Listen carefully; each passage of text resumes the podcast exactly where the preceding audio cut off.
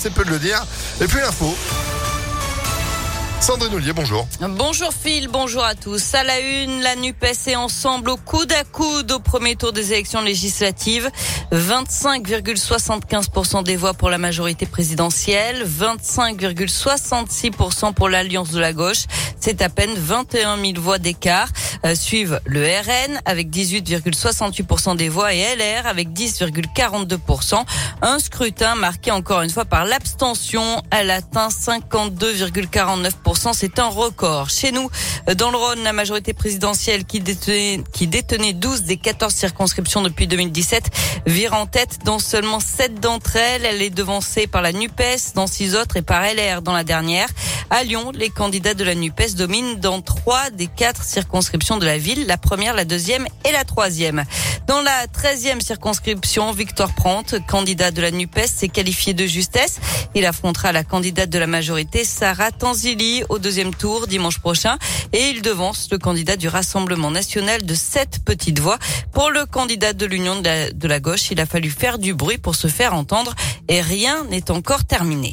Nous, derrière, on a travaillé, on allait faire du porte-à-porte tous les soirs, faire du tractage, des caravanes populaires, aller à la rencontre finalement des, habitants. On a essayé de les convaincre avec notre programme et aujourd'hui, ça se paye. Et surtout, c'est quasiment le même score euh, qu'on a pu avoir au, premier tour de la présidentielle si on prend tous les candidats de la gauche.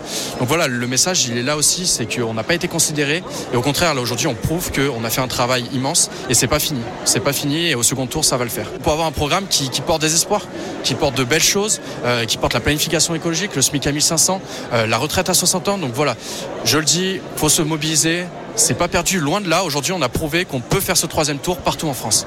Et vous retrouvez tous les résultats localement, circonscription par circonscription, sur notre site internet impactfm.fr. L'autre grand titre de l'actualité, c'est cette vague de chaleur qui arrive sur la France. Elle va se mettre en place à partir de mercredi, d'abord par le sud du pays. Les maximales vont atteindre les 35 à 38 degrés en milieu de semaine, pas moins de 20 degrés pour les minimales. Le pic de chaleur est attendu entre jeudi et samedi. Un homme blessé à coups de couteau samedi soir à la Guillotière. Une dizaine d'individus en sont venus aux mains d'après le progrès.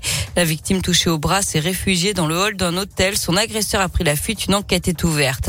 Et puis encore des travaux sur les routes de l'agglomération lyonnaise cette semaine. Conséquence, le périphérique nord sera fermé de 20h30 à 6h. Même chose pour le tunnel du Quai Bellevue. Fermeture de la 450 et du boulevard urbain Est entre Mions et Fézin de 21h à 5h du matin jusqu'à jeudi. Enfin, la d'accès à l'A7 de Pierre-Bénite sera fermée ce soir et demain soir de 21h à 6h. On passe au sport avec du cyclisme et cette victoire slovène sur le critérium du Dauphiné. Hier, Primoz Roglic qui remporte l'édition 2022. En tennis, c'est un Français qui a remporté l'Open Soprasteria. Corentin Moutet s'est imposé sur la terre battue du Tennis Club de Lyon à Villeurbanne. En finale, il a dominé l'Argentin Cachine en 2-7, 6-4, 6-4 en fin du foot. Quatrième journée de la Ligue des Nations. Ce soir, France-Croatie à 20h45 au Stade de France. Pour l'instant, les Bleus n'ont toujours gagné aucun match. Bah, bah, ça va changer ce soir. Merci beaucoup Sandrine. Vous êtes de retour à 9h. À tout à l'heure. Allez, 8h35. Météo